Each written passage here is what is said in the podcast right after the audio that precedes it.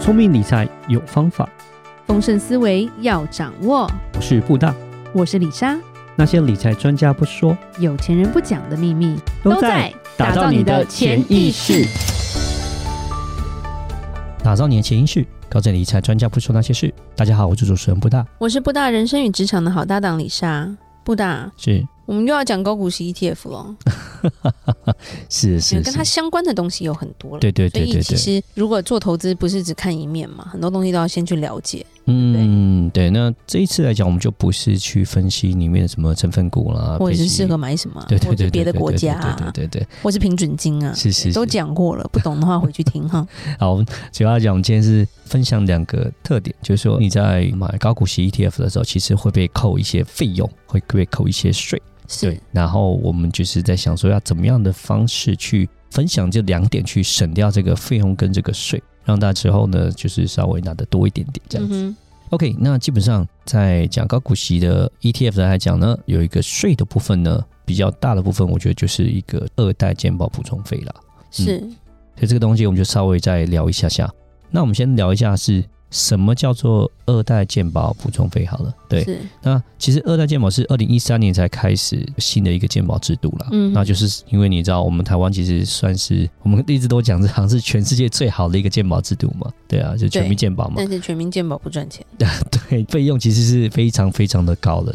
因为这样的一个高费用，才让我们人民其实看病其实都很方便。就是我们自己在美国生活过，跟台湾比起来真的差非常多，费用是非常非常低的啦。对啊，那但是这些费用为什么可以那么低？其实都是政府出了不少。那政府出了多少呢？其实就是也是从我们纳税人身上税金也不对打出来的，对对对对对对，所以就是会一直做一个更动。那主要二代健保就是二零一三年才开始做了一个健保制度，健保来讲就会分所谓的一般保险费跟补充保险费。嗯哼，那我们刚刚讲的就是我们在拿那个高股息 ETF 的时候，有可能就是会付到所谓的健保补充费。我们先刚刚讲有这个二代健保分一般保费跟补充保费嘛，那一般保费基本上都是从你的薪资里面扣的，那大概税率就是五点一七，就是当你在领到薪水之前，它会先扣掉除这个一个比例嘛，对一个保险费率，是嗯对，那基本上大概是五点一七个 percent，是，扣完以后，然后你才会呃拿到你的薪资这样子。嗯补充保费呢就有点比较不一样。补充保费呢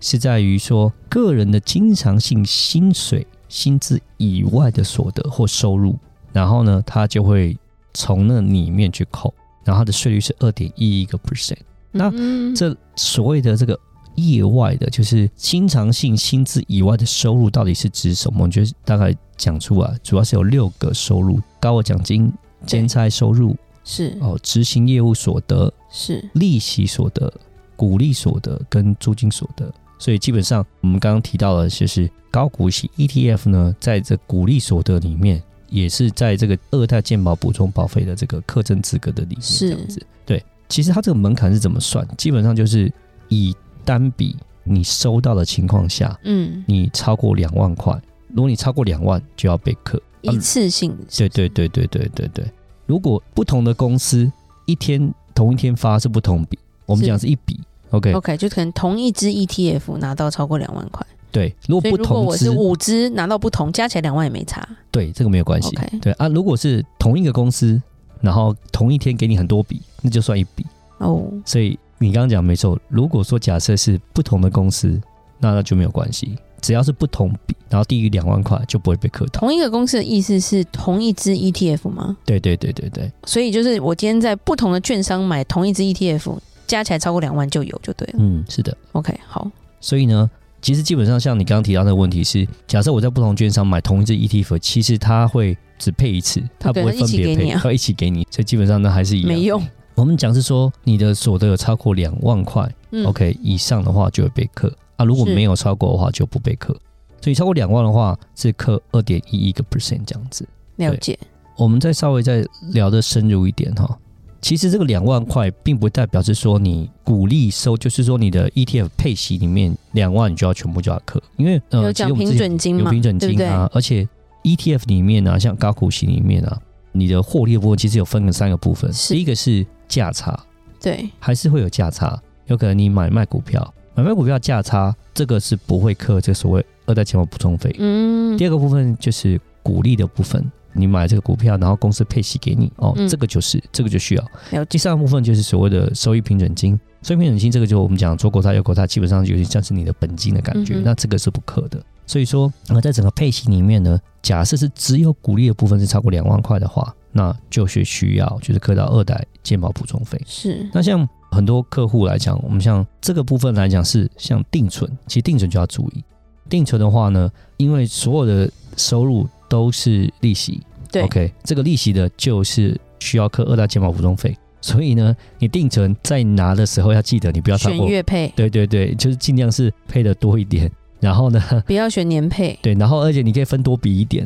一记得是你拿到的时候不要超过两万，那这样是就不会扣到这个税。然后 ETF 呢，我刚刚讲了，你就可能如果我假设之前我记得我分享过，在规划我那个客户一千两百万台币的时候，假设说我们在这个 ETF 高股息 ETF 呢我们领的时候有一半是需要课税的，大部分可能比例差不多是这样，是一半。所以呢，你就要算说大概是四万块。假设你领超过四万块的话，有一半是鼓励的部分，那这是鼓励的部分就可能会需要课到所谓的嗯二代健保补充费。对那所以你就是要去算说，诶，那你每一次领的时候，尽量是不要超过四万块，是嗯大概是这样的方式去做做估算。好，大家这边再提一下，就是假设我们这三档最热门的 ETF。零零五六、零零八七八、零零七三，像零零五六的话，就是不要买超过八十张，是它八十张就顶天。是 OK，然后呢，零零八七八大概就是一百四十二张，嗯就是顶天的。然后零零七一三大概就是五十七张是，OK，所以只要不买超过这个数字的话，基本上就比较不会磕到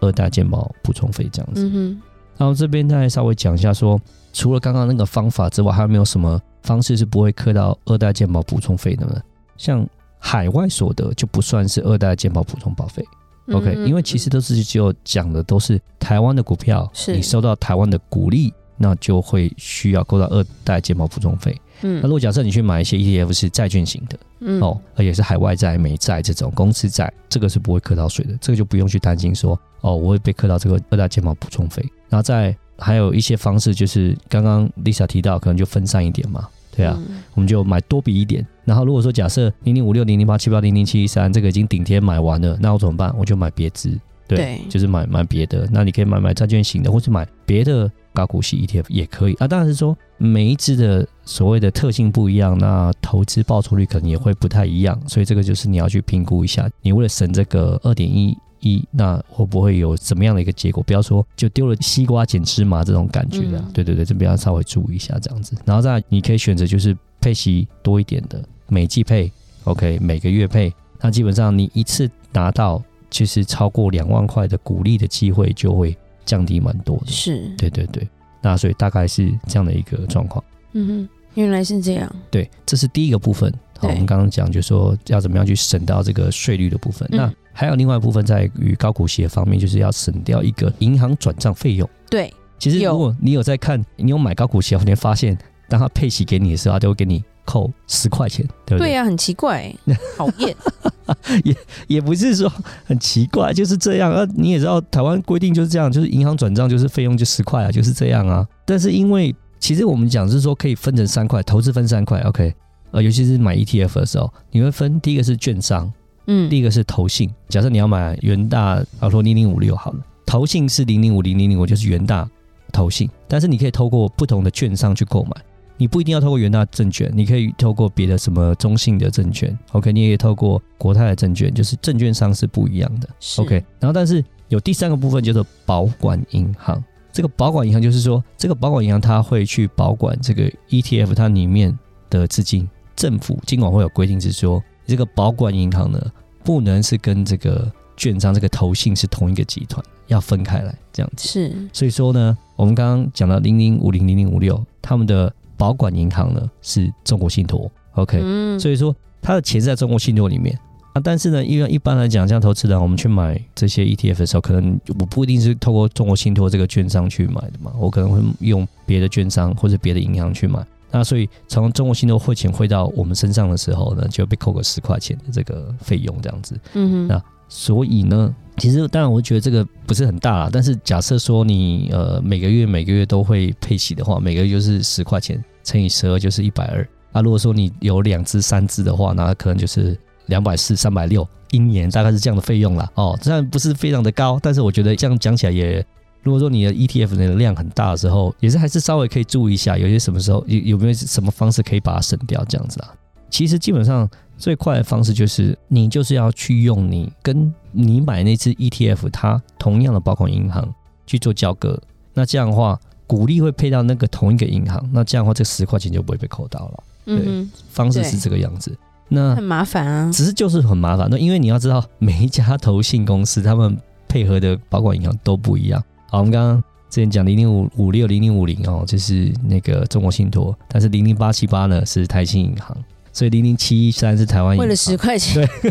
所以就会开户开到自己有什么银啊很行账户都不不得一样，这不样懂对啊。对对对对，那就是两个方法可以做。第一个就是我刚刚讲，你用那个银行当你的股票交割银行，那这样的话就会转过去。啊是，但是就是变成说你刚刚讲的，呃，不同的 ETF 你就要用不同的交割银行这样子，你自己要去处所以理后来大好。家还是觉得十块钱就给你吧。嗯，当然也有另外一个方式，叫第二个方式。第二个方式就是你可以哦，去向那个发行的 ETF 的这个公司、这个投信，你可以填写一个叫收益分配资料异动申请书。其实你可以这样子去做的。这个做这个方法，其实你还是要有一样的银行。假设我刚刚提到零零五零、零零五六，是你，还是要有中国信托的换银汤行。不换药对哦。，没有，可是稍微有差一点，就是说，因为之前我们讲的是第一个方法是你要用那个账号做股票交割交嘛易对对对，你要做交割交易，但但是是说他钱可以汇到，那个对对，就是说你交易的账户，股票交割账但户，我还是要你开好可以多户啊。对对对，你可以用别的账户去做啊，只是说，当你配这个股利的时候，就配到这个银行，你去你去跟他申请，这样就可以省掉十块钱啊。当然就是说，你刚刚讲是省了十块，但是最后面如果假设有一些投资人讲说，我需要用股利拿到以后再去重新投资啊，再去重新再去买的时候啊，还是要再转到原来我之前那个股票交易账户，那又要再扣你钱。在那当鬼然刚哎，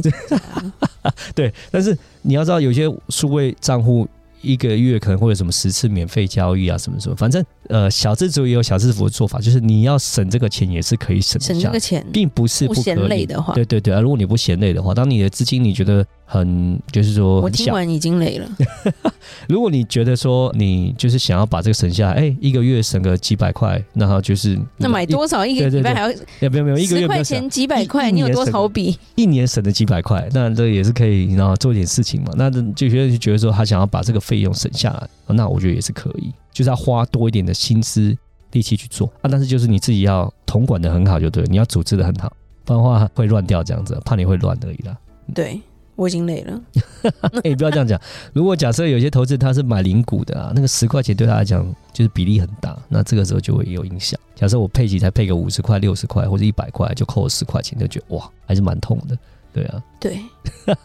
Anyway，反正我就是提供这样的一个方式给听众。哎、你们有这样的一个方式，然、后也可以省一点钱啊。如果量力而为，就是如果可以的话，你觉得你 handle 得来，那你就去做啊。如果说觉得这太复杂，那就把这个钱也就给它花下去吧，只能一次知的道时间就好。了。对对，对要不要对对做对自己再评估就好了。对对对对对。嗯，谢谢布大帮我们讲解怎么样去省钱。那我们这期就到这边。如果有任何关于理财的问题，欢迎留言或寄信给我们。记得加入我们脸书社团，和我们多多互动哦。打造你的潜意识，让你谈钱不再伤感情。我是布大，我是李莎，我们下次见，拜拜拜拜